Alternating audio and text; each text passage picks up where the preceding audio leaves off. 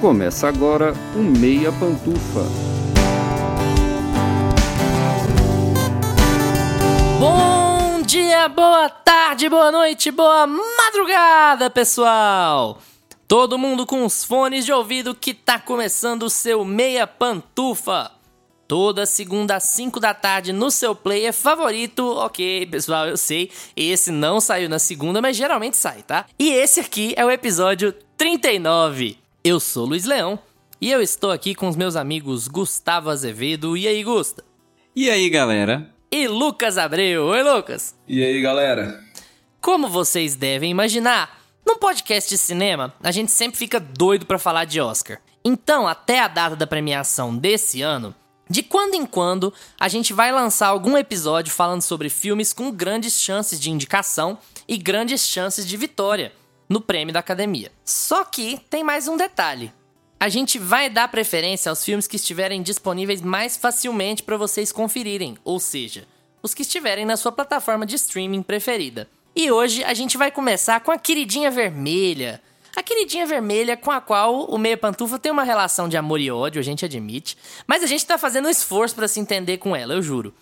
É claro que a gente tá falando da Netflix. A gente já falou de Não Olhe para Cima na semana passada, que é um outro forte candidato a prêmios, mas hoje a gente vai falar de dois outros grandes lançamentos da plataforma que parecem vir com tudo pro Oscar: Ataque de Cães e A Filha Perdida.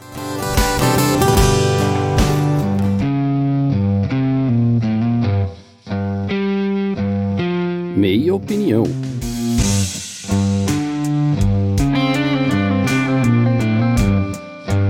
Já vou avisando, esse episódio tem spoilers sobre toda a trama dos filmes, ok?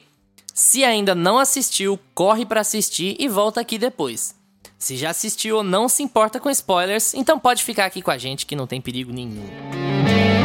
The Power of the Dog, que em português ganhou a inexplicável tradução de Ataque de Cães, Chegou meio de surpresa na Netflix no meio de novembro do ano passado e foi abraçado de corpo e alma pela crítica. Escrito e dirigido pela indicada Oscar Jane Campion, na verdade vencedora do Oscar por roteiro, que não dirigiu um longa desde 2009, vale constatar. O filme é um faroeste pouco convencional que aborda a vida dos irmãos Phil e George Burbank, interpretados pelo Benedict Cumberbatch e pelo Jesse Plemons, e também as mudanças na sua relação com a chegada de Rose Gordon e de seu filho Pete, interpretados respectivamente por Kirsten Dunst e Cody Smith McPhee.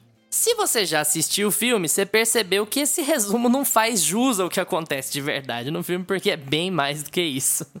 Gusta, vamos lá, suas impressões sobre Ataque de Cães. Nossa, é muito mais do que isso. Inclusive, tem gente dando um nome para esse filme como o novo Tatatá, o novo filme aí, que eu não vou falar qual que é esse filme. Mas eu acho que quem já assistiu vai pegar. Eu não vou falar, porque é um pouco spoiler. Em off a gente fala e depois quem assistir vem conversar comigo. Vem interagir nas páginas das redes eu sociais do Meia Pantufa. Saber, não tenho a menor ideia que do que, isso, que eu você fiquei, tá falando. Agora eu fiquei curioso também. É, deixa aí uma música de suspense na edição. Ataque de Cães, ele entra nessa nova roupagem de western contemporâneo que analisa muito mais as minúcias do dia a dia e as paisagens do Velho Oeste do que, de fato, aquele bang bang, né, sem profundidade que a gente teve por um tempo. Aí vem os fãs de western falar assim: "Tem profundidade sim". Como o Luiz já falou, ele é dirigido pela Jane Campion, que inclusive já ganhou o Globo de Ouro. E o filme ele busca fazer uma ode à sensibilidade e ao mesmo tempo a virilidade do homem que tá ali inserido nesse período. É muito legal porque ele passa por essa dualidade, né, entre o viril e o sensível. É um retrato sobre a violência que o homem emprega sobre a natureza, mas ao mesmo tempo a violência que ele sofre dessa natureza que o constitui. É muito louco as várias formas de se defender desse mundo que é violento e empregar a sensibilidade nesse mundo violento tá presente nos objetos, assim, nas pequenas coisinhas que, com a ajuda da Ari Wagner, Ari Wagner, sempre nome gringo é difícil, né? Mas com a ajuda da, da nossa fotografia Da belíssima. Da Ari. Da Ari, a Ari. Da Ariana Grande, de novo, Ari Fontoura, Ari Toledo. Já, já Todos passou os por episódios alguma... desse ano vão ter uma menção a Ariana Ari Grande. Aster. Isso é tipo o Beetlejuice do, do, do Meia Pantufa. É, exatamente. Então, assim, tudo nesse filme é filmado com muito carinho, muita atenção. Isso é muito gostoso de assistir no filme, porque ela não tem pressa de mostrar as coisas, ela não tem pressa de mostrar os objetos, as expressões faciais. Esse filme que a gente tá falando agora, e o próximo, inclusive, tem muita sensibilidade com a câmera. Isso é muito foda, assim, isso eu achei muito E legal. de maneiras muito distintas. É muito engraçado. Porque, não querendo interromper seu raciocínio, mas assim, a Jane usa muito trilho, ela usa um bocado de plano aberto pra te dar uma, uma, uma- uma ambientação legal daquele, da- daquele isolamento, daquilo tudo, né? Ela tem escolhas de câmera muito interessantes, mas geralmente câmera fixa, sabe? A movimentação é meio angular assim. E a Meg Gyllenhaal, câmera de mão. E assim, e, e você usa técnicas muito diferentes pra expressar sensibilidade. É engraçado Sim. isso, né? Assim, um, um uso de recursos completamente distintos que querem talvez expressar uma ideia similar no meio do caminho. É, além de ser um filme que ele, ele se apoia muito no tema da sexualidade, que é sempre um, um tema muito sensível, né? Então, ele te- no meu ponto de vista, o filme tem a sexualidade como fio condutor. Eu não sei se vocês concordam com isso, mas ele é um fio condutor porque para todos os momentos do filme tem uma cena que você fala, cara, mas é sobre isso que ele tá querendo falar ali ou, ou ele ele falou isso pra Pra supor aquela outra coisa, sabe? Então sempre fica meio ambíguo e a sexualidade tá envolvida nisso tudo. Então, uma coisa interessante, tudo que não é verbalizado acaba sendo colocado na cena de alguma outra forma. Os objetos possuem uma tensão por si só nesse filme. Isso eu acho muito louco. Parece que a florzinha que ele faz de papel, a corda que o cara lá tá trançando com força, sabe? Isso é muito louco. O filme ele consegue trazer os temas que estão dentro da cabeça das pessoas pros objetos. Isso é muito louco. E você consegue ver em cena a tensão sendo construída. Acho que a fotografia desse filme foi o que mais me deixou assim de boca aberta. Mas você acha que você não deixou muita coisa pra eu falar.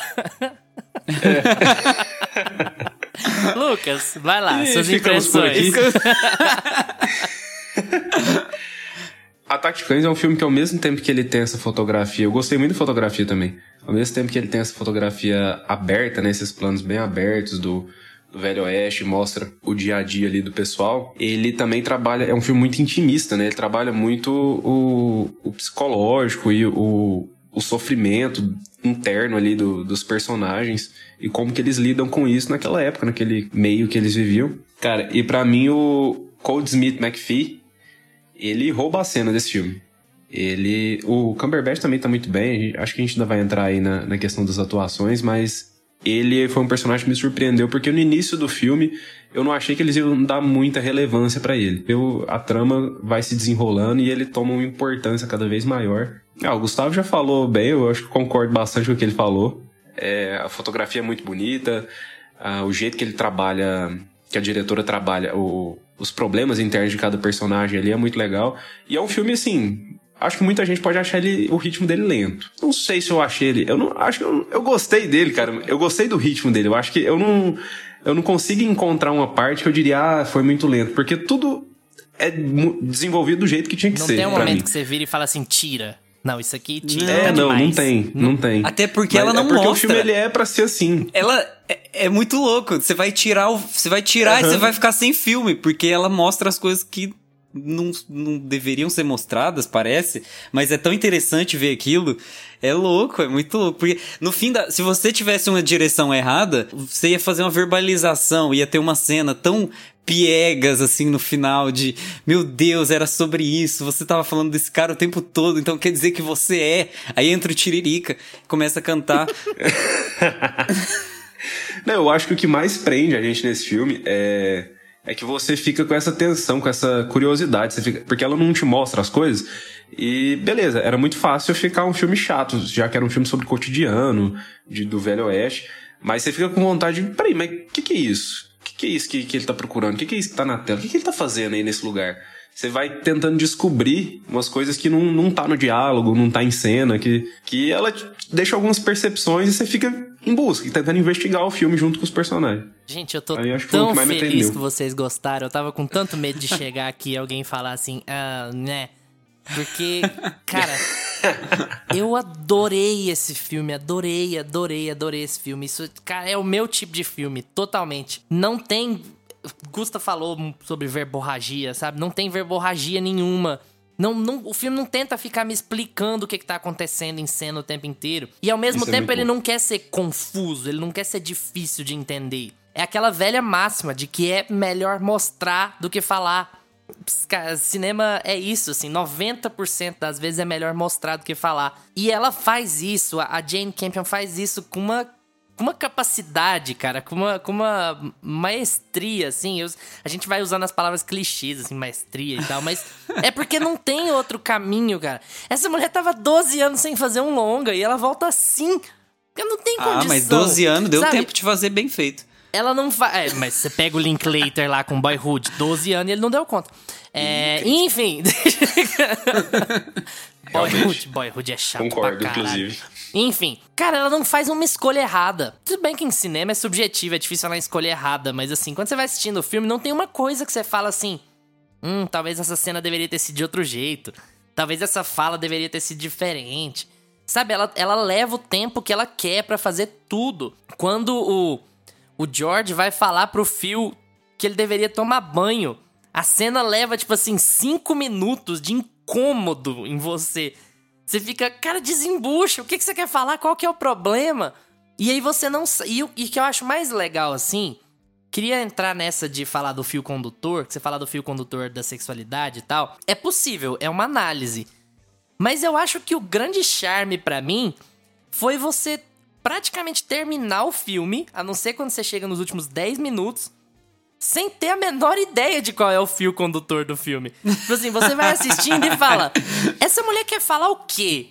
Qual é a história que ela quer contar? E o que é muito legal, é muito curioso isso, porque ela separa por capítulos, né? E aí você vê lá, capítulo. Então você pensa, ah, a história vai ser episódica. Mas a história não é episódica, ela tá contando uma história bem linear. Só que essa separação por capítulos faz você ter dificuldade de entender o que, que ela tá querendo te dizer.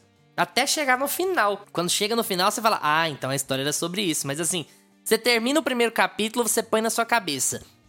Essa história vai ser sobre tal coisa. E aí chega o segundo, você. Ah, não, pera, mas parece que não vai. Parece que essa história vai ser sobre outro assunto. Agora eu peguei, agora eu peguei. Aí chega no outro capítulo. Não, nada a ver, ela já tá falando de outra coisa. E ela só amarra no final. E ela não faz isso do tipo. é, ah, não, eu vou confundir a cabeça de vocês de propósito. Eu estou tentando fazer com que você não entenda o meu filme. É uma coisa tipo assim, pega na mão, sabe? Ah, calma, tenha calma, você vai entender. Vem comigo, vem entender o que, que eu tô contando, vem entender, acompanha a minha história, que você vai entender onde eu quero chegar no final. Então, assim, é até difícil falar que sexualidade é o fio condutor, porque chega um momento que parece que vai ser. Aí você chega no final do filme e não, não necessariamente, sabe? É, não É. necessariamente. Eu é o, tenho a essa impressão. sexualidade é o fator que ele usa como arma pra proteger a mãe. Mas ela não é o fio condutor da história, entende? Eu acho que ela é importantíssima pro desenvolvimento de todos os personagens ali. Sim. Porque você ser uma viúva de um casamento heterossexual nos anos 20 significa uma coisa. Você ser um cara en- enrustido, né? Na falta de palavra melhor, é outra coisa. Você ter um cara que já apare... a sexualidade dele já é mais aparente, ela significa uma outra coisa. Então, em termos de desenvolvimento de personagem, eu acho que o conceito de sexualidade tá em todos eles. Mas fio condutor da trama, eu acho que ele é meio lateral, assim, sabe? E você, mas você só percebe isso no final. É porque as tensões são criadas. Todas as tensões são criadas por meio da sexualidade. Por mais que não seja no ato final, o desenvolvimento do filme é sobre isso. Ele tá sempre perpassando por isso. E por que, que eu acho que ele é o fio condutor? Porque tá na fotografia. É presente, é é uma tensão o tempo todo a respeito de como é, ele vai, qual vai. Quais vão ser as próximas palavras desse personagem?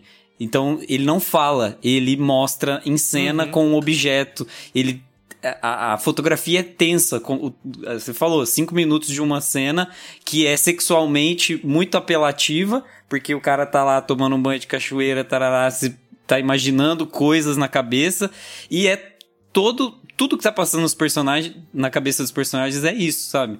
Por isso que eu acho que é o fio condutor, mas não necessariamente o ponto final da história. Isso sim. Dá pra refletir sobre muita coisa. Esse filme é muito total, bom. E essa que é a margem. Cara, assim. mas eu acho que é real- realmente assim, é o fio condutor, mas é porque essa, essa questão de dividir por capítulos, cada capítulo ela meio que aborda um, um tema, um personagem mais a fundo, assim. Então chega uma hora, um capítulo lá que você fala, ah, agora, igual o Luiz falou, agora a trama vai por aí. Aí no outro capítulo já, não, pera aí, a trama vai por aqui. Eles estão se relacionando ali porque tem uma tensão sexual ou porque ele tá só querendo proteger a mãe dele? Então aí você vai ficando com essas dúvidas assim. Eu acho que é o fio condutor também, mas é. Porque todas as atitudes do meio do filme pra frente, todo, depois que a gente entende que tem alguma coisa sexual ali rolando, tudo que acontece, todas as atitudes dos personagens vão estar envolvidas com, com a sexualidade deles. Mas não só do meio pra frente, sabe? Eu- acho que o problema do Phil com a Rose, por exemplo, também é sexual. Ele também é de uma Sim, questão de uma sim, mulher, também que é, que é, é um, um ser inferior na cabeça dele, em todos os sentidos. Então ali também tem uma questão de ciúme por uma questão de sexualidade, sabe? De. de de ter um contato muito mais próximo com homens e de ter uma relação afetuosa com o irmão que causa esse ciúme de trazer uma mulher, uma, uma interesseira pra casa. Faz eu tô meio que me contradizendo sobre o fio Sim, condutor, eu ia né? falar Mas, isso. Você assim, falou, não é um fio é- condutor. Mas olha bem como este fio condutor é. É, mas é, é engraçado isso. É, é porque, é muito engraçado porque, pra mim, a grande, a grande lógica é como eu falei. Se o filme fosse hétero, você teria um filme completamente diferente, claro. A motivação. Sim, sim. Se é que esse filme tem uma trama específica, se é que tem. é, ela não é, ela não está ligada à sexualidade. É nesse, nesse sentido que eu quero dizer. Mas ela permeia o filme inteiro, evidentemente. Ela permeia todas as, as relações, claro. É, porque falar de fio condutor é muito complicado, né? É uma. Ainda mais num filme igual esse, né? É. E que, que aborda tanta coisa. Ele me lembrou muito os filmes do Yorgos Lantimos. Inclusive, ele me lembrou muito o Sacrifício do Servo Sagrado. A fotografia e o, o- a trilha sonora, principalmente. Inquietante. que... Inquietante. Você fica... Nossa senhora, vai acontecer alguma coisa. O que, que tá acontecendo? O que, que tá rolando? E aquela música... É, o, Yor- o Yorgos tem uma coisa que é, nesse filme não tem, mas tem algumas coisas. Que é o, o- esse filme tem muito filme tem, mas não tem, mas, Mas tem. não tem. É, exatamente. Nossa, esse filme Tem, é, é muito complexo. Porque o que acontece? O Yorgos, ele, ele tem a tendência de filmar é, com grande angular e fazer movimentos com grande angular. Então, ele joga uma, uma, uma lente super ampla e aí tudo tá distorcendo. Então, ele distorce a, a, a, a câmera. Ele distorce o que você tá vendo na tela e as pessoas também distorcem, os carros distorcem, etc.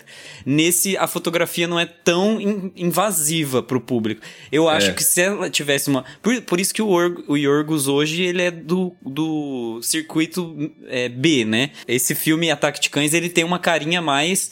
É, circuito A Oscar mesmo, assim, tipo, ah, vou ganhar o Tem, Oscar. tem. Porque o Yorgos, ele faz filmes que não vão tão pra frente, sabe? Mesmo a favorita, que tem um tema mais palatável, assim, pro público, não foi tão, tão pra frente. É, não, o Yorgos ele dá uma viajada a mais, né? Ele tem uns filmes mais inquietantes e tal. É, é. Mas a questão de. Acho que como o ritmo do filme e o.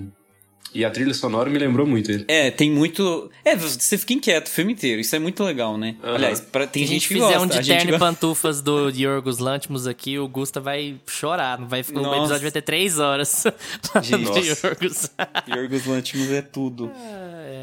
Gente, vamos lá. Atuações. E, gente, é, como eu comentei no começo do episódio, a gente tá falando de um caminho meio assim, Oscar. Então a gente não vai falar só bom, ruim e tal. A gente vai falar expectativas, se acha que vai dar certo, se acha que vai conseguir indicações, se acha que vale indicação. Então vamos lá. Primeiro, primeiro Benedict Cumberbatch, que eu queria falar que que muito, muito, muito, muito, muito bem. Top 3 na carreira, talvez top 2, que dirá top 1 na carreira. E ele supera umas coisas que, que eram muito chatas na carreira dele até o momento. A principal delas, o sotaque. Ele não é muito bom de sotaque americano, mas assim, o filme é tão profundo e, e tão pouco verbalizado, no caso, né? Que aquilo não te incomoda tanto. O filme tem outras coisas a te dizer. E ele. E, e ele supera esse problema, pelo menos na minha percepção. Não sei se eu tava com muito boa vontade com o filme, mas ele supera e- esse probleminha de sotaque, eventualmente vai melhorando, né? incrível, incrível, incrível pra- na minha concepção. É melhor que Maurício. Gucci. Ele é fortíssimo candidato. Ele é fortíssimo candidato ao Oscar. Fortíssimo candidato ao Oscar de melhor ator. Cara, é engraçado, né? Você lembrou de Casa Gucci aí. Quando, conforme vai passando o tempo, a gente foi assistindo mais filmes assim que estão indo para premiações. ficou muito ridículo, né? Casa Gucci vai ficando assim. Parece aquele É. filme da tela Pior quente, pior pior. sabe? Que pa- Aquele filme da tela quente que passa assim, tipo, conheça a família. Ela que matou seu marido. Aí fogo, assim. vu, vu, vu, vu, vu. Aí aparece ela com a cartomante, uma fumaça atrás da cartomante, assim. Ela descobriu tudo Uma lendo história as de cartas. ambição. Uma história de ambição. é. Tá. Cara, mas é isso. Mas o. Voltando ao, ao filme, né?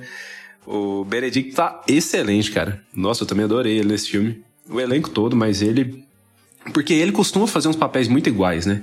Ele costuma ser sempre o cara arrogante. E até o Doutor Estranho, o Sherlock, que são os, pa- os- os papéis mais conhecidos dele, né? Ele sempre faz um tipo bem específico, assim, né? De personagem. Que ele manda bem. Eu sempre gostei dele, mas é, ele nunca saía dessa não que zona esse de cara conforto. não seja arrogante, né? Mas. É, não que ele não seja, mas de uma maneira diferente, digamos assim.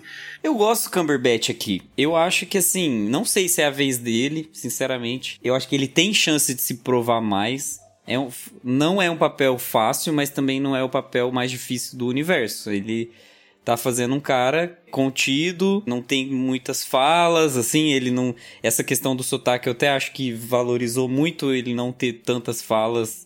A- a- o filme não, não é tão conversado, né? A gente podia até ver se tem alguma conta aí na internet. Mas ah, vai vir gente falar que assim, ah, mas os papéis contidos são os mais difíceis, gritar qualquer um grita, sabe? Mas não sei, eu acho que esse papel ainda não tem a força necessária pra provar que ele merece, sabe? Mas ao mesmo tempo, a, a ficha ali de, de candidatos possíveis não tá muito forte a ponto de derrubar ele, então é bem possível que ele ganhe. Eu acho que é por aí mesmo. A, a lista de. Eu coloquei como um forte candidato porque a lista não tá excepcional como ela tava no passado, por exemplo, que era ou o Chadwick porque morreu, ou Anthony Hopkins porque, né? Meu Porque- Deus do céu. Porque quase morreu. Aquele fi- porque quase morreu no filme. Então, assim, eu acho que ele tem grandes chances. Gente, só um detalhezinho antes da gente falar dos outros atores. Existe uma cena, pessoal, nesse filme, porque vocês têm que entender por que, que a gente gostou tanto desse filme. Kristen Dunst no piano e Benedict Cumberbatch no banjo. Nossa. É, se você não assistiu o demais. filme ainda, espere por esse momento sentado no- na, na- na ponta da cadeira, porque que é, essa cena define o que é a qualidade desse filme. Jesse Plemons, pra mim, ele faz sempre o mesmo personagem, ele não foge disso aqui de novo, mais uma vez. Eu acho que ele é operante no filme, assim. Ele é. de- dos quatro Ok. principais, ele é, o, ele é o elo mais fraco, na minha opinião. Eu acho que não, não. Em termos de premiação, não vai muito longe, não, mas ele também não compromete o filme. Ele nunca compromete as coisas que ele faz. Ele tá ali, operante, né? É, pra mim também. Ele faz o dever de casa, vai lá, corta, pronto, acabou, posso ir embora. Só isso. Ele, ele tá ali. O arroz com Mas feijão. assim, não é, não é ruim, não. É, então, é engraçado porque ele precisava ter feito um contraponto um pouco melhor, né, com a Kristen Dust. Eu tenho a impressão Que de é que... mulher dele de verdade, inclusive. Vale constatar. Ah, é? Lembra da teoria do Joey no Friends?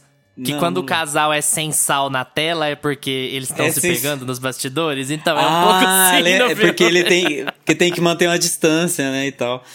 É, então, eu senti isso um pouco. É, Eu tenho a impressão de que ele precisava ter sido um contraponto um pouco melhor pra ela, porque ela é uma personagem, a gente vai entrar aqui, é um- uma personagem interessantíssima, eu acho que é uma das personagens mais... Todo mundo é interessante nesse filme, mas ela tem um, um, é, um desenvolvimento muito interessante e...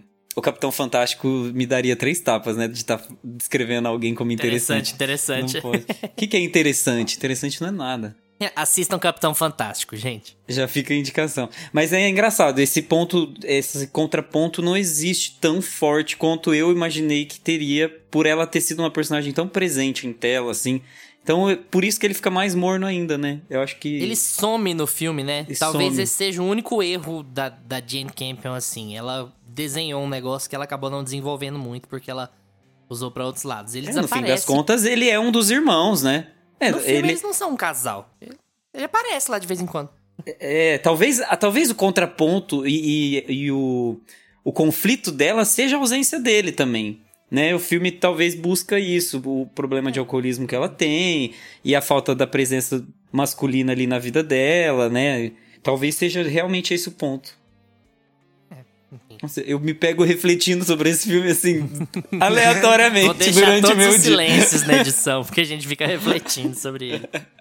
Kirsten Dunst, mais uma vez bem. Eu acho que o papel mais sem graça da vida dela foi a Mary Jane, porque quase tudo que ela faz depois, os filmes B e os filmes A e afins, ela, ela trabalha muito bem, né? Ela tá muito bem no, no Melancolia do Lars von Trier. E ela, ela faz bem a pessoa desesperada, sabe? É- acho que faz aí uma desesperada. Ela sempre, ela sempre trabalha muito bem. Eu acho que ela tem algumas chances. Como coadjuvante, né? é- eu acho que é uma categoria mais complicada, mas eu acho que ela tem algumas chances porque ela faz um, um- um bom trabalho ali nessa dinâmica de, de ir esmorecendo e de ir sumindo por conta do, do- da casa que ela tá e da relação que ela tem com o cunhado. Cara, eu, eu adorei ela no filme também. Tinha muito tempo que eu não via ela, tava sumida, né? Mas eu sempre gostei da Kirsten Dunst, só que eu se...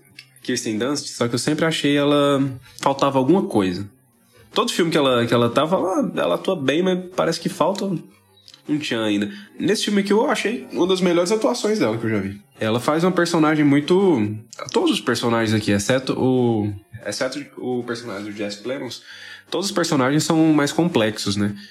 Então, e todos eles têm questões muito muito íntimas que eles guardam dentro deles, que eles não ficam expondo muito em diálogos. Então, é aquela pessoa que você vê que ela tá sofrendo sozinha por dentro, sem falar nada pra ninguém. Então, é- eu acho até bem bem difícil esse tipo de interpretação mesmo. E ela manda muito bem. Eu acho que tem o, a, o personagem que ela faz tem uma chavinha que vira nela em tela, assim. é, e é muito interessante ver porque no momento que ela acha que ela encontrou a solução para os problemas dela, no momento seguinte você já consegue entender tudo que passou na cabeça dela. Você entende? O, é, qual foi a decisão que ela tomou, o porquê ela tomou aquela decisão, o que aconteceu para ela se sentir frustrada, como ela se sentiu frustrada, quem são os culpados e qual é a solução que ela vai tomar a partir daquela frustração que ela teve. Então, isso é tão rápido. Acho que o filme te mostra isso assim, em 30 minutos. É muito rápido. E, e- e é surreal como ela segura isso tudo. Porque não é fácil. Você fazer um arco de um personagem em duas horas e meia, você vai construindo. Tem uma cena, tem outra, tem um diálogo, tem outro. Mas os caras conseguiram mostrar quem, pra, quem é aquela mulher. Eu acho que é a que mais se mostra, né? Inclusive. Acho que é o personagem que você mais vê o- e entende o porquê. Por estar bêbada também, né? Acho que bêbado fala mais, é mais emotivo e tal. Então eu acho que ela segura total a barra ali. Se não fosse ela nesse filme, é, as coisas não fariam sentido. Porque você não teria um filho que vê a mãe desestruturada, mas não tem coragem de ajudar da forma com que o filho tradicional ajudaria. É, e aí ele vai para um refúgio ali da masculinidade, onde ele encontra um ambiente tóxico e, enfim, e vai e o filme vai. Falando nisso, Cody Smith McPhee. Eu não conhecia essa pessoa, eu não, eu não reconheço ele de nenhum outro filme. Talvez eu esteja muito pouco cinéfilo pra um podcaster. Mas, cara, que trabalho impressionante. Trabalho cheio de nuances. Você acha que o personagem é uma coisa, de repente ele. Ele sim, você acha que ele é uma coisa, de repente ele é outra, de repente ele é outra, de repente ele é outro. Você vai conhecendo ele. E isso, palmas novamente pra um trabalho de direção espetacular. Pensa num personagem bem dirigido. Que é assim, olha, agora você vai fazer isso sim, agora você vai fazer isso sim. Nessa outra cena você vai mostrar essa faceta, nessa outra cena você tem que estar desse jeito. E ele ele entrega muito. Eu acho que ele vai não acho que vai ganhar, mas eu acho que ele vai conseguir uma indicaçãozinha aí que vai ser bem interessante pro, pra carreira dele. É engraçado que ele tem 14 anos de diferença pra Kirsten Dunst. E ele é o filho dela no filme. Coisas de Hollywood. Ah, mas é o Velho Oeste, né? Acho que vai rolar uma indicação e acho que. Não sei se. Não acredito que ganhe, mas acho que vai rolar uma indicação. Faz um trabalho muito interessante, muito bem conduzido pela diretora, inclusive. Eu tenho a impressão de que se não achassem ele, iam chamar o Chalamet.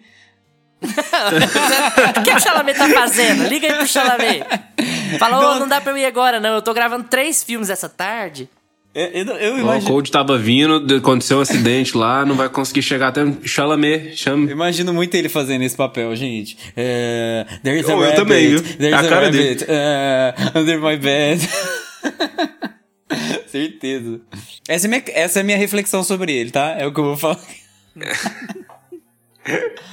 Ele, ele tá ótimo nesse filme, né? Eu acho que eu votaria nele pra ganhar o Oscar fácil, pra ganhar o SEG. Eu acho que ele tá dos filmes, eu ainda não assisti todos, né, que estão aí concorrendo, mas dos filmes que, que eu já assisti, pra mim ele dos atores coadjuvantes assim, ele é o, é o que mais se ele é o que mais sobressai. Tem uma tensão sempre que ele tá em tela. Você não sabe o que, que vão fazer com ele, o que, que o personagem do Cumberbatch é capaz de fazer com ele, até que ponto que a relação deles vai, o que, que ele vai ser capaz de fazer ali pra ajudar a mãe dele. Chega um ponto do filme, inclusive, que eu achei que ele nem ia aparecer mais, de repente ele volta. E. Foi estudar Cara, em Paris, ele- né? quan- Muita cara. É. Mandei meu filho estudar em Paris. E sempre que ele tá em cena, cara, pra mim é. é- E eu fui pesquisar é, da onde que eu já tinha visto ele, que eu falei, "Eu- esse menino não é estranho. Ele faz o noturno do X-Men, do, do X-Men Apocalipse. Então ele tá todo azul no filme, por isso que a gente sabia que tinha visto ele em algum lugar, mas não, nunca ia lembrar. Mas é- no filme tem a transformação no, no X-Men? Eu não lembro disso. Não, ele já é todo azul o filme inteiro. Ao contrário da Jennifer Lawrence, que precisa aparecer, né? Então ela nunca tá azul. É. É, ele era é- desconhecido, né? Então ele, ele podia ficar azulzão.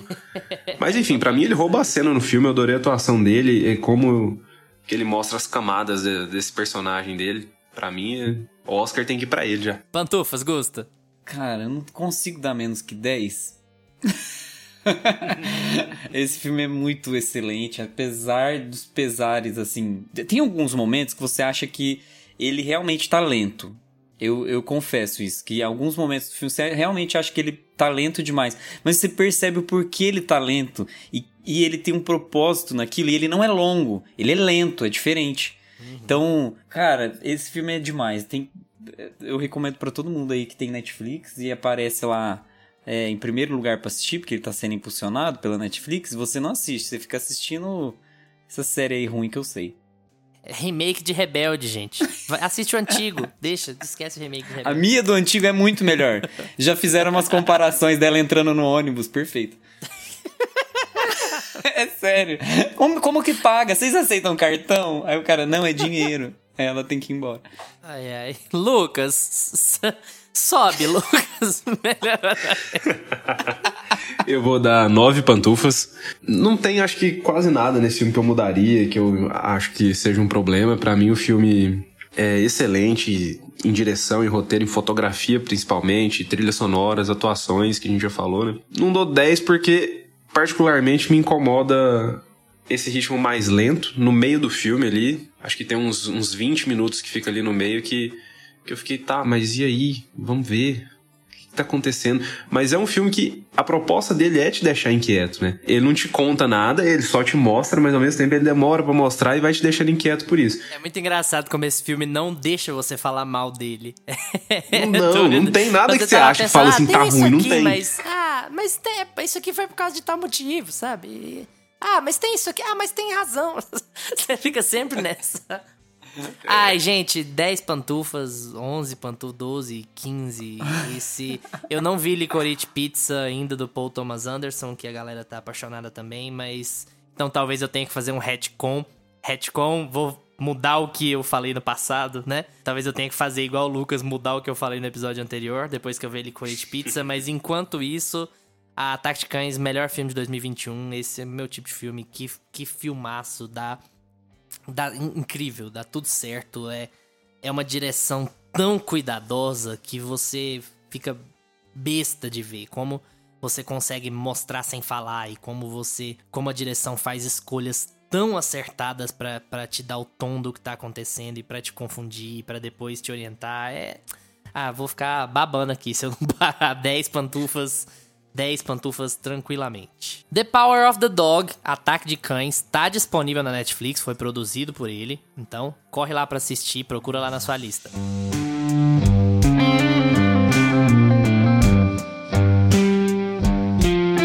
Do outro lado da experiente Jane Campion, a gente tem a estreante na direção, Meg Gyllenhaal, adaptando um livro da escritora Helena Ferrante e trazendo para a corrida do Oscar o filme A Filha Perdida. Leda Caruso, interpretada no presente pela Olivia Colman, também conhecida como a Rainha Elizabeth do The Crown e como a dona do planeta Terra. E no passado ela é interpretada pela Jessie Buckley, é uma linguista que resolve passar férias na Grécia e acaba envolvida, sem querer querendo, com uma família da região que tem uma fama meio duvidosa.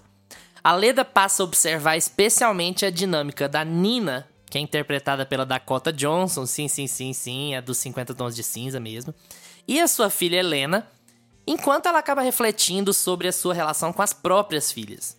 O filme conta ainda com Peter Sarsgaard, não confundir com Skarsgård, Alexander Skar é Sarsgaard, é outra, outros Guard, marido da Maggie Gyllenhaal, vale constatar. Tem também o Ed Harris, que abrilhanta tudo que ele faz, Paul Mescal, entre alguns outros atores. Lucas, vamos lá, suas impressões sobre A Filha Perdida. Cara, A Filha Perdida é um filme que, para mim, ele tem muitas questões parecidas com o Ataque de Cães, que a gente acabou de falar, porque como ele leva a trama, essa questão de te deixar inquieto, mostrando coisas simples do dia a dia, sem ter muito diálogo, só te mostrando as coisas em tela e te deixar curioso para o que vai acontecer na vida daquele personagem, para mim isso é muito parecido, o jeito que eles conduzem a trama. Claro que são propostas completamente diferentes no, no fim das contas, mas como é abordado o principalmente com os protagonistas dos dois filmes, para mim eu achei muito parecido e funciona muito bem nos dois. A Olivia Colman, né, é óbvio que ela tá excelente nesse filme. E mas a, a Dakota Johnson tá bem também, cara. Eu achei, eu achei ela bem nesse filme. Você tá bonzinho. Eu, quando, eu, quando eu vi que era ela, eu falei, ah, beleza, Dakota Johnson, vamos ver. Mas eu achei que ia ser mais sem sal, sabe? Mas ela cumpre o que ela, que ela tá ali para fazer. Cara, como é que eu falo desse filme sem entregar muito, assim? É, é difícil. Os dois filmes é difícil. que a gente tá falando hoje Bom, é mas difícil. a gente tem alerta de spoiler, viu? Então não se preocupem. Tá. Entrega só um pouco. Você fica sem entender de qual que é a dela, assim, no início do filme. Ela, ela é uma professora que tá de férias ali, sozinha, e aí ela começa a ver a, a Dakota Johnson com a filha pequena ali começa a lembrar do passado dela, de algumas questões importantes referentes às filhas dela, a maternidade, o que, que ela passou. E aí o filme fica, fica entre os flashbacks, né? As memórias dela e, o, e as férias dela. E aí você vai vendo que algumas situações que vão acontecendo no presente vão casando muito com, com algumas coisas que ela já vivenciou. E você vai querendo descobrir cada vez mais daquela personagem, você vai querendo descobrir por que, que ela é daquele jeito, o que, que aconteceu realmente, porque tem algumas coisas que a Meg fica segurando muito pro final ali. E ela toma umas atitudes no meio da, do filme que você fica, cara, mas por que que ela fez isso? Ela que mulher tem uma maluca, hora que né? é, tem uma, ela tá sozinha lendo na praia, tem uma cena que, que tem uma família que chega lá comemorando um aniversário, todo mundo junto. Aí eles chegam e pedem para ela mudar de lugar, né? Você poderia colocar sua cadeira mais pra lá, porque a gente tá tentando juntar a nossa família aqui e tal. Ainda mais em tempos de pandemia, né? A pessoa deveria ter saído. e... Aí ela fala: Não, tô bem aqui. tô de e olha boa. rindo assim. Vai pra lá. Tô de boa, me deixa. Ela tem, mas fala: Não, eu não vou sair, vou ficar aqui. Aí você fala: Cara, por quê, né? Parece que ela é tão de boa, por que ela não chegou a cadeira pra lá? E assim, tem umas questõezinhas, assim, umas coisas bem pequenas da personagem que vão te prendendo, que você vai ficando curioso para saber por que, que ela é daquele jeito, por que que o que, que aconteceu na vida dela que levou ela até ali onde ela tá. E, e o filme é, é, muito. mostra muito esse lado mais sensível da, da personagem. É, e eu acho que mostra tudo, né? Acho que o filme mostra tudo que a gente precisa saber sobre a vida dela. Isso é muito legal. É, tudo. No, fim, no final do filme, você fica muito satisfeito. O filme conta a história dela do passado por flashbacks, né? E eu não sei vocês, mas eu me senti muito é, feliz, assim, com a história que é contada ali nos flashbacks. Eu entendi é, exatamente o que ela passou, por que ela passou, por que ela tomou aquela decisão, o que aconteceu depois que ela tomou aquela decisão, se ela sentiu mal ou não, quando ela sentiu mal ou não, e o desfecho do filme é, é aquilo, é como ela está se sentindo atualmente. É, é um filme muito redondinho, é muito gostoso de assistir esse filme. No final você fala, cara, que história boa, sabe? Que história bem contada. Apesar de ter alguns momentos que o, você se perde um pouco no flashback, assim, eu acho que ela se afunda no flashback, assim, vira um. um o, o meio do filme vira uma barrigada de flashback. E aí isso é um pouco complicado porque você sai da Olivia Colman e entra muito ali na Jessie Buckley, então acaba que você fica um pouco que não é uma Olivia Colman, mas que tá bem pra caramba. É, não, tá todo mundo muito bem aí, eu acho. É muito engraçado que isso, eu acho que casa um pouco com isso que você falou, Gusta. É, esse filme me dá a impressão de que eu gostaria de ler o livro. E eu acho muito legal quando o filme conta uma história desse jeito, sabe? Porque o filme é um mecanismo muito diferente do livro. Muito, muito, muito. A gente bate demais nessa tecla aqui, eu principalmente, essa ideia de que não é porque a pessoa é uma boa escritora de livros que a pessoa vai ser uma boa escritora de roteiros. São mídias. Jake Rowling. Harry Jake Potter. Rowling. é, Stephen King. King. É, não é porque a pessoa sabe escrever um romance que ela vai saber escrever um roteiro. Então são mídias muito distintas. Mas você assiste esse filme, você vê as escolhas que a Meg Gyllenhaal fez e você pensa assim: cara, como será que isso tá no livro? Nossa, que história interessante de. Eu, eu fiquei com vontade de ler. E a Helena Ferrante não é o nome dela mesmo, é um pseudônimo. Aparentemente ninguém. Na era da internet, ninguém sabe quem ela é de verdade. Ela conversou com a Meg. Então a Meg Gyllenhaal sabe quem ela é de verdade. Enfim, a- ela conversou com a Meg Gyllenhaal e, e ela falou: ela, esse filme, eu só vou deixar esse filme ser adaptado, esse livro ser adaptado, se eu tiver uma diretora. Eu não vou deixar um diretor adaptar meu livro. E eu acho que foi uma boa escolha. Acho não, eu tenho certeza que foi uma excelente escolha, porque é muito difícil imaginar um cara dirigindo essa história desse jeito. Porque é uma Ah, história não, sobre realmente. Sobre maternidade, né? No fim das contas, é uma história sobre maternidade e sobre os, os impactos que a maternidade tem na vida. Na vida de uma mulher. Todos os impactos possíveis. O filme é muito minucioso nesse tipo de. Quais são os problemas, quais são as coisas boas, qual tipo de conflito a, a, a mãe passa na relação dela com as filhas. Tem uma conexão com a filha, não tem com a outra. O que, que isso significa? Como que ela tenta contornar isso? Quando ela se afasta das filhas, o que, que ela pensa? Quando ela volta a estar com as filhas, o que, que ela pensa. Então, esse tipo de coisa, assim, o filme é muito sutil e só uma mulher teria conseguido dirigir isso dessa maneira. Eu, e, e, cara, a estreia da Meg, eu acho que é uma, uma boa escolha. Eu, eu ando um pouco incomodado com câmera de mão demais, mas assim, eu acho que ela. Nossa, eu também. Eu acho que ela fez. é, é, ela fez um trabalho muito sensível. Sen- Não tem outra palavra. Ela fez um Sensível. trabalho muito sensível nesse, nesse filme. E eu também acho que ela erra um pouco no, no excesso de flashbacks. Porque eu acho. E não só no excesso, eu acho o filme. A edição poderia ter sido um pouco mais generosa com as atrizes. Porque você não tem muito tempo de desenvolver o personagem. Nem a Olivia, nem a Jessie tem muito tempo de desenvolver o personagem. Eu acho que a edição é muito recortada. Especialmente no começo, tem alguns momentos em que a, a Meg quer causar confusão em vocês, vocês sem saber se você tá acompanhando um flashback ou presente, quando a, a Helena some. E aí você. ah, Pera, o que, que tá acontecendo? Poderia Tá, ter assumido já que Ah. é o flashback, porque Uhum. a- a- a- o comportamento dela já é confuso, né? Então Uhum. a confusão talvez poderia ter ficado só é, de- com o comportamento tanto dela frente às filhas no passado, quanto dela hoje com a filha dos outros. Já estava estabelecido que ela era estranha com as crianças, né? Uhum. E ponto final. Aí ele, ela bagunça a edição. Eu, eu entendi esse ponto seu. Ela bagunça a edição pra também causar transtorno e não é 100% acertado isso. Não, é- não acho Eu também. acho que a dá Jessie Buckley barrigada. acaba tendo pouco tempo pra se desenvolver, pra crescer no filme. E o flashback é 50% do filme, praticamente. Eu não contei os minutos, mas é, né, gente? 50% do filme é flashback. Ah, tem muito. E, e aí, a Olivia Colman só consegue desenvolver porque é ela, né? Porque, assim, ela é espetacular. Ela é, É, fora porque de tem base. momentos que ela não tá fazendo nada, basicamente, né? Ela só tá lá na praia, tá lendo, tá observando os outros. E assim, a direção é muito boa, apesar da Meg tá, tá estreando agora na direção, né? Eu acho que é, o filme já é excelente, assim, em termos técnicos. Mas se não fosse a Olivia Colman, se fosse uma atriz mais, sei lá, mais sensal, mais apática, assim, eu acho que não funcionaria tão bem, não. Porque é um filme que, inclusive, eu senti que realmente elas demoram, elas não têm muito tempo pra ser trabalhadas, mas no começo do filme, eu acho que dava pra ter dado uma atenção assim pra trabalhar um pouco mais da personagem. Usa os primeiros 10 minutos pra realmente dizer quem é ela, e eles perdem assim, ah, ela tá chegando de carro, ela tá chegando na casa, ela tá indo ler. Ela aí fica mostrando a praia. Você poderia ter gastado esse tempo desenvolvendo a personagem dela com algum diálogo. É, né? Eu senti Sabe isso. quem eu imagino fazendo esse papel? Aqueles hoje eu tô muito assim, né? Sabe quem eu imaginei fazendo o papel da que a Olivia Colman faz? Astrid Fontenelle. Astri- A Isabelle Huppert. Se esse filme tivesse sido dirigido Nossa! por Michael Haneke, se esse filme fosse um filme mais europeu do que ele é, Teria sido. Teria sido. Sabe, porque esse filme Mas engraçado é que você ter falado. ela é muito boa nesse negócio. Ah, vai ser escrota. É um negócio fácil pra ela, É, né? ela é Olivia demais, Colman é meio assim. Olivia Colman... Olivia, você precisa fazer uma personagem super carismática. Ela abraça o filme. Olivia, você precisa fazer uma filha da puta. Ela abraça o filme também, sabe? É muito foda como ela, como ela tem essa, essa habilidade, assim.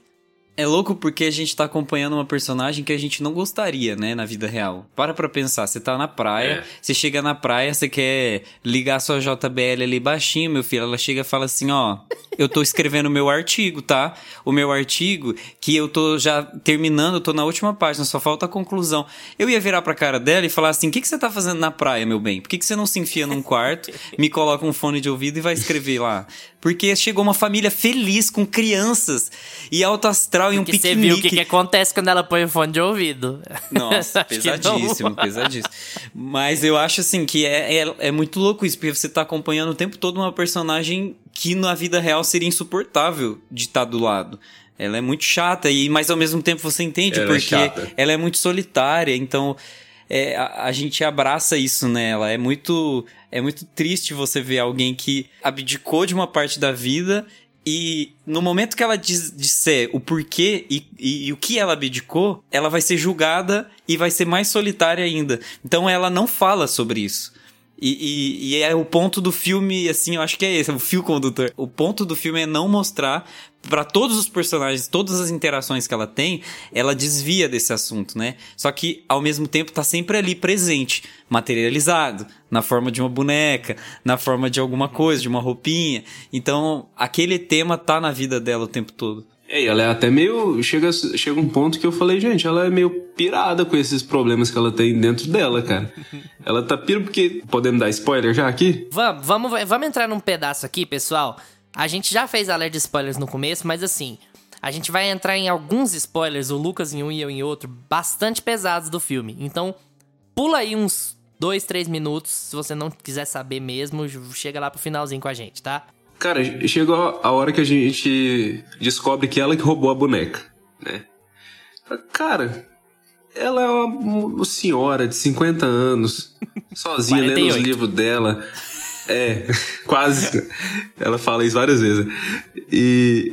Você roubou a boneca da criança. A boneca nem parece com a boneca dela, só é loira só. Mas nem parece, a boneca dela era assustadora. Eu, não, ô, eu tenho medo dessas bonecas assim, essas bonecas antigas. É, ainda mais que sai lagarta, que sai gosma, que É. exorciza o demônio, sair- né? Não, é pelo amor de é tudo proposital. Essa questão da, da boneca ser nojenta é proposital. É uma metáfora com como ela se sente quando ela tá cuidando do filho, da filha, né? Das filhas, no caso. Sim. Então, é uma metáfora, assim, eu acho que até gritante pro filme, assim, mostrar isso, né? A É. cena de uma bonequinha tão delicadinha lá, vomitando a Annabelle chegando ah, no rolê. Assim, você vê que ela é muito mal resolvida com essas com as decisões que ela tomou no passado, né? Você vê que ela ainda sofre com aquilo. E aí chega uma hora que você fala, cara, mas não precisava disso. Apesar de ter sido bom pra ela, né? Ela fala em vários momentos do filme que aquilo. É, vários não, em um inclusive, momento muito bom do filme, assim. Acho que é um. É, é muito engraçado que, tipo assim, ela. Você dá vontade de dar um murro nela. Né? você- o- no- o- a sua reação inicial é assim, cara, dá um ódio da mulher. Você pensa, é. porra, você, você largou, você simplesmente largou. Só que é, é foda, porque assim. Primeiro porque a Olivia Colman. e aí. E depois porque você. Cara, mas olha aí, tava se encaminhando pra isso. Então, o que você fica puto da vida é porque as meninas sofrem, né?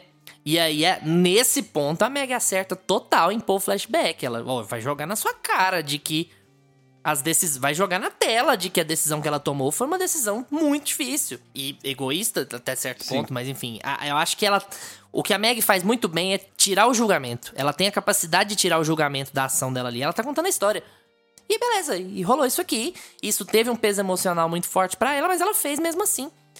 E é muito legal ela fazer isso no presente e no passado, né? No presente ela virar e falar assim: não, eu fiz, eu saí por três anos e foi ótimo.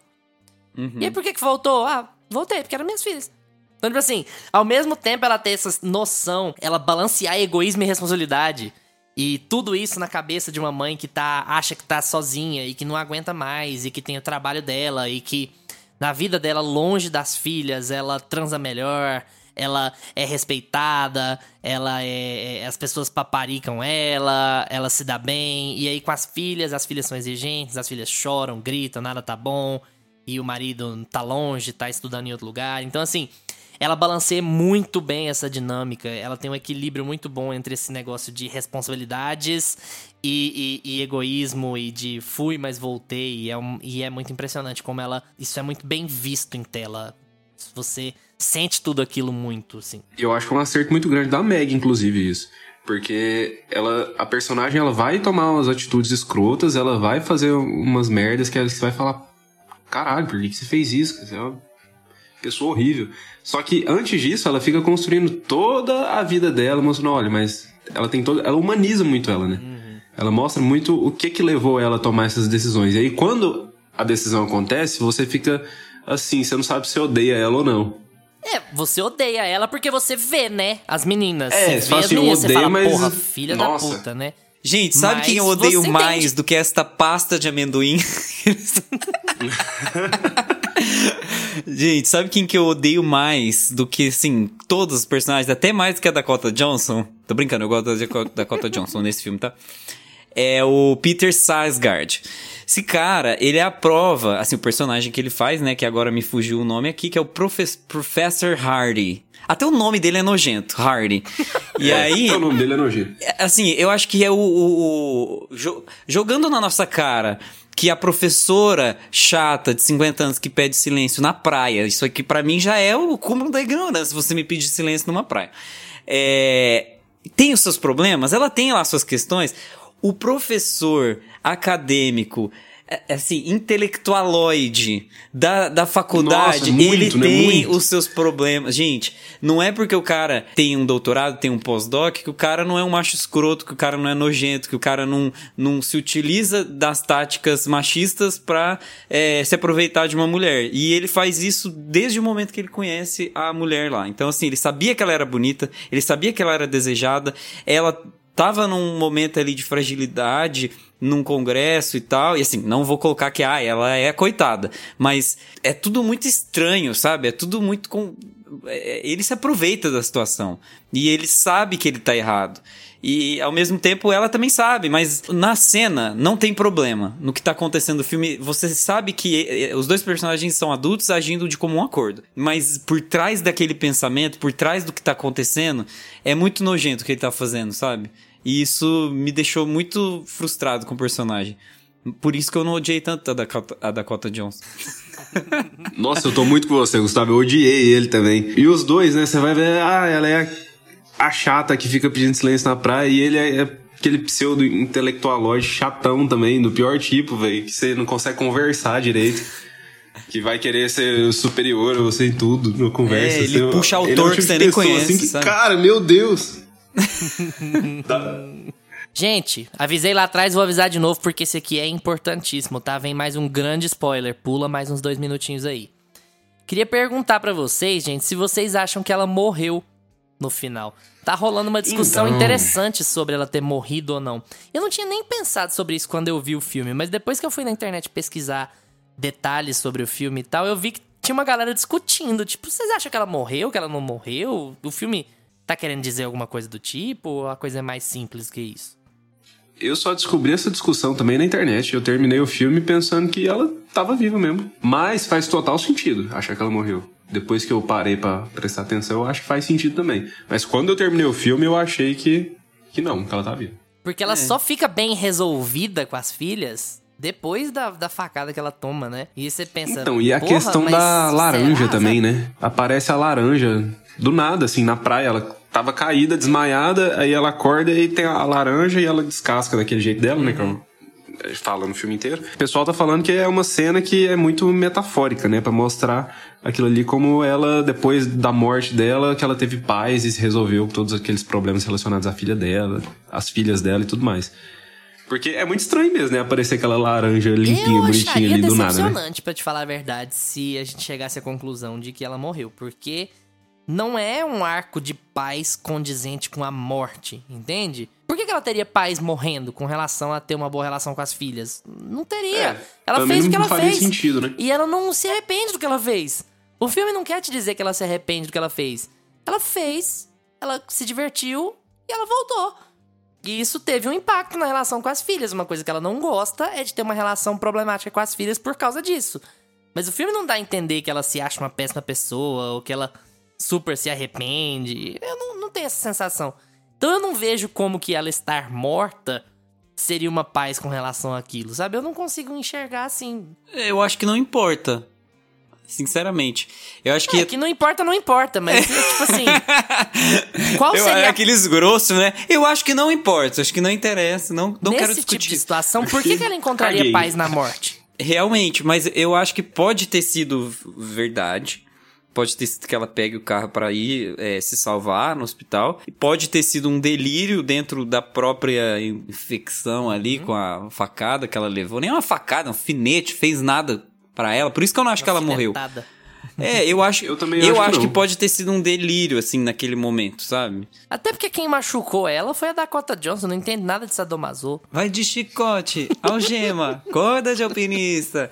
Não, e ela fica o filme inteiro falando que quando ela quando ela levanta, ela fica meio tonta, né? Aí aquela hora ela sai do carro, ela já tá meio Gente. ferida ali, ela fica tonta e desmaia. É Pra muito mim coisa isso. de véia, né? Acadêmica, que lê, que lê demais, sem o óculos. Ai, ai, ai. Li demais esse Sartre. Nossa, me tô... Ai, meu, eu meu astigmatismo. Ai, Deus.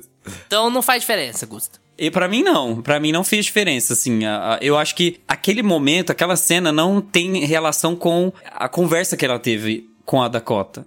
Eu acho que não precisa ter relação. Eu acho que ela já tinha aquela reflexão dentro dela e talvez aquela relação com as filhas durante todo o filme. Às vezes ela só é uma acadêmica que tá falando assim, filhas, eu estou é, de férias, eu vou passar um mês sem contato com vocês e daqui um mês eu ligo pra vocês pra gente conversar melhor. Eu preciso me concentrar no meu trabalho. Vocês sabem como isso é importante pra mim. Tá bom, mamãe. Ok, vai lá e faz seu trabalho. Ponto. Talvez foi isso, sabe? E não importa. Porque o filme não quer contar isso. O filme quer contar é, as decisões dela e por que, que ela tomou aquelas decisões. Vamos lá!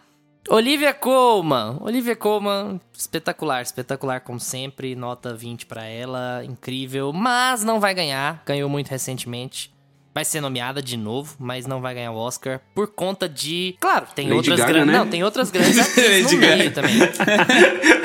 tem outras grandes atrizes no lobby, meio né? também, mas, mas a academia não costuma premiar repetidamente as pessoas. Foi um choque ter premiado a Francis ano passado. Possível, não sei, improvável. Seja Olivia Francis, Francis Olivia, acho improvável. É, eu, eu concordo. Gênero, número e degrau. É, acho que ela tá com uma concorrente. As duas concorrentes mais fortes dela, assim, de hype, é a Kristen Stewart, que foi esnobada Esnobada no SEG, né? no SEG Awards, vamos ver no Oscar. E Lady Gaga, né, que tá tendo um lobby, assim, bem grande, mas ao, ao mesmo tempo eu tô achando que tá esfriando. Não tô sentindo tão forte assim esse lobby da Lady Gaga, tá? Pra ser bem sincero, é bem provável. É o que eu falei, Casa Gucci tava mais forte no Nasce Uma Estrela, Parece que ela vai pior. todas as outras atuações são melhores. É muito louco, eu- é, é muito provável que, que aconteça uma virada aí, talvez pra Kristen Stewart, mas aí depois a gente fala quando a gente for conversar de Spencer. Gosto muito dela, mas eu acho que não, não vai ser dessa vez, não. Gente, só pra orientar vocês, o SEG, o Screen Actors Guild, ele é o, o prêmio do Sindicato dos Atores e é muito comum que todos os indicados às categorias de atuação do SEG sejam exatamente os indicados às categorias de atuação do Oscar. Muito, muito comum. Então, esse é um termômetro que a gente usa o tempo inteiro pra falar sobre as quatro indicações. E a Kristen Stewart tava bem cotada pro SEG, bem cotada pro Oscar, e pro SEG ela já não foi, ela foi esnobada. Então, é por isso que a gente tá falando aí. Mas a Olivia tá, a Lady Gaga tá, e, e, e a gente tá se baseando mais é nisso. Concordo com vocês, a Olivia Colman tá excelente nesse filme, como sempre, né, em tudo que ela faz. E, mas também acho que não é dessa vez que ela leva, não. A Jessie Buckley, eu acho legal, trabalha bem também. Ela não parece tanto Olivia Colman assim. Eu acho que elas têm uma, uma, uma diferença meio incômoda, sabe? Quando Sim. você vai comparar, eu acho que a personalidade é um, é um pouco diferente. Acho que o nariz é um pouco. é, Fisicamente também. É, fisicamente, Fisicamente. também, né? Uhum. Te, dá, te dá uma quebrada assim. Eu acho que ela faz um bom trabalho. Ela tem menos o que fazer do que Olivia. Eu acho que ela só tem um grande momento. Na última vez que ela aparece, é um grande momento emocional, assim, mas de resto ela tem menos a fazer do que Olivia. Ela é mais nova, então ela tem menos reflexões sobre a própria condição e tal. Ela recebe menos do texto. Mas Sim. faz um bom trabalho, assim. Um bom trabalho na média. Média. Um pouco acima da média, digamos assim. média, média 7. Se a média, A média qual é acima, a média? a média acima. Qual é a média do seu colégio? Lembra que a gente fazia essa pergunta pros amigos? Né? Média 6, Qual que é a média média no 7. seu colégio? É 6 ou 7? No meu é 7 e eu tô passando. O meu é 5, ah, Ah, tá fácil. então é moleza. A média, qual que é essa média aí, Luiz, dela? É 5? E você deu 7, assim? Ah, eu acho foda dar nota nesse, nesse caso, porque. Que é o trabalho dos sei outros, lá, né? sabe? Vai porque, ficar... é um, é- né, porque é um trabalho meio estranho, assim, sabe? Ele não é o trabalho principal do filme, mas é porque é a mesma personagem. Sim. É, eu acho que essa dinâmica da edição é igual como eu falei antes. A edição atrapalha as duas. Como a Olivia é melhor, a Olivia acaba crescendo. Sim. Eu gostei, eu acho que eu gostei mais dela do que, do que vocês. Assim, do que o Luiz, pelo menos. Eu acho que me deu vontade de ver os flashbacks, sabe? Quando aparecia. Foi um- o arco dela de flashback ali me, me deixou interessado. Dakota Johnson. Acho o personagem bom, mas ela é muito fraca. Ela tem que melhorar muito, assim. ela. Talvez ela seja melhor que a Gal Gadot. Ou talvez ela esteja escolhendo os Nossa, personagens que melhor que a Gal Gadot. você. Mas ela é fraquinha, ela é muito fraquinha. Todo filme que ela faz, ela faz aquela mesma cara de bosta dela e conversando do mesmo jeito, mesmo tom sussurrado, ela não tem dinâmica, sabe? Ela precisa melhorar bastante. Quem sabe ela passa pelo mesmo processo da Kristen Stewart aí, né? Já que 50 Tons é uma fanfic de Crepúsculo, talvez ela vire uma fanfic da Kristen Stewart, eventualmente. e aí faça o arco aí. Só que a Kristen Stewart levou anos pra se recuperar, né? Vamos ver. Nossa. No caminho certo ela tá, fazendo uns projetos independentes, com os diretores legais. É o mesmo caminho da Kristen Stewart, na verdade. Vamos ver, vamos ver o que vai virar aí pra frente. Eu não vejo esse mal que você vê da Dakota Johnson. Eu acho ela boa. O mal, o mal está o mal nos está olhos de no, quem olho- vê. no olho de quem vê. e talvez você tá com aquele tapa com o olho que ela Não, usava gente, ela no é muito filme. fraquinha, do- gente. É aquela, ela não tem momento, não tem motivo nenhum pra fazer aquelas caretas pseudo sensuais que ela faz, sabe? Não tá acontecendo nada e aí a câmera Cara, dá um mas close combina nela, com a ela faz personagem assim, dela, ela você não dá Uma não? mordidinha na boca, uma coisa não. Mas o namorado Ela dela é acabou de fraquinha. chegar, ela precisa, Não, não entendeu? foi no momento que o namorado dela acabou de Droga. chegar. É quando ela tava olhando pra Olivia Colman. Ela tava olhando pra filha, tava olhando pros bonecos, sei lá. Nossa, olhar com um cara ela não- sensual pra aquela boneca, eu, olha, eu aí preciso, vai é se trata garota. Psiquiatra, né? Ela não é atrapalha o filme, não, mas ela não acrescenta nada a ele também. É uma coisa meio. hum, tá lá. É, Eu acho que ela tá ok, tá bem, não me incomodou, mas nem não merece elogios, não, mas. Não tá vou, ok. não vou tecer elogios. Pantufas, Lucas. Vou dar oito pantufas. Porque, assim, a direção da Meg é muito boa, mas eu acho que realmente tem muito flashback. Ele, apesar do flashback ter me interessado, mas eu acho que tem hora que a edição fica um pouco perdida no, no vai e vem. As atuações são boas, mas eu acho que ela, tanto a Dakota Johnson quanto o Ed Harris foram mal aproveitados. Não que a Dakota Johnson tenha um talento muito grande pra ser aproveitado, mas assim, dava pra ter feito mais com aquela personagem ali, eu acho. Ela ficou muito superficial. E o Ed Harris também tá ali só pra tá. E mais, no mais, o que me incomodou mais foi, foi a edição mesmo. As atuações não me incomodaram tanto, né? As que não foram tão marcantes. Oito pantufas. Eu vou dar nove pantufinhas. Pantufas, assim, muito especiais. Porque eu poderia ter dado oito também, igual o Lucas. Eu acho que eu dei um crédito a mais pelo filme ser tão dramaticamente carregado, sabe? Ele, ele tem uma, uma presença de temas complexos que você precisa prestar atenção, que você... Ele tem uma relevância, sabe? Social. Eu acho que é um filme importante de estar ali na Netflix hoje. E assim, por mais que é, a gente saiba que os filmes eles precisam durar o tempo, né? A prova, a prova do tempo para eles não ficarem datados. Não é o caso, sabe? Não é, ele não tá sendo relevante social para lacrar. Ele não tá falando sobre a maternidade para causar. Ele não tá mostrando uma mãe. Sabe um filme que eu acho que faz isso, por exemplo, e eu acho um pouco incômodo, é o Pieces of a Woman, né? Não, não sei como ficou a tradução dele, Pedaços de uma Mulher. Parece novela da Globo. Acho que não. É, e ele e ele é um pouco incômodo nesse sentido assim, ele parece que ele força você a, a sentir a dor da, da, de, um, de, um, de um filho morto e tal, assim, sabe? Nesse não, você você tá dentro da cabeça da, da personagem e você quer entender o que, que ela tá passando e por que, que a maternidade é diferente para cada uma das mulheres que estão ali naquele filme. Simples assim. Então eu dei um crédito a mais assim pela relevância e um, tô tirando esse pontinho, essa pantufinha por causa da barrigada de flashback. Acho que realmente sofre o filme com isso. É, não vou me estender não. Parece, minha opinião parece muito com a sua. Nove pantufas, eu acho que o filme não tinha muito para onde correr de ser feito de outra maneira. Muito sensível, muito cuidadoso. Apanha um pouco nos flashbacks, mas ele conta a história que ele precisa contar. E conta muito bem. Essa é a primeira direção da Meg Gyllenhaal, vale constatar. Nove pantufas, eu acho que tá, tá bom, tá de bom tamanho. Ele é um filme muito bom e tem pouquíssimos defeitos. A Filha Perdida não é uma produção da Netflix, mas ele tá disponível na Netflix. Pode ir lá assistir a hora que você quiser. Se você tiver uma assinatura Netflix. Fica aí subentendido, né? E aí, pessoal, gostaram do episódio? Concordaram ou discordaram muito da gente? Então vamos trocar uma ideia no Instagram ou no Twitter, meiapantufa, porque a gente responde tudo que aparece por lá. Valeu pela atenção de vocês. Tchau, Gusta. Tchau, galera. Tchau, Lucas. Tchau, galera. Lembrem-se de seguir a gente no seu agregador de podcasts preferido: Spotify, Apple for Podcasts, Deezer, Amazon Music. Segunda que vem a gente tá de volta com mais meia pantufa para vocês. Tchau. Este podcast tem locuções de Lucas Meleiro e Carla Ribeiro e edição de Luiz Leão.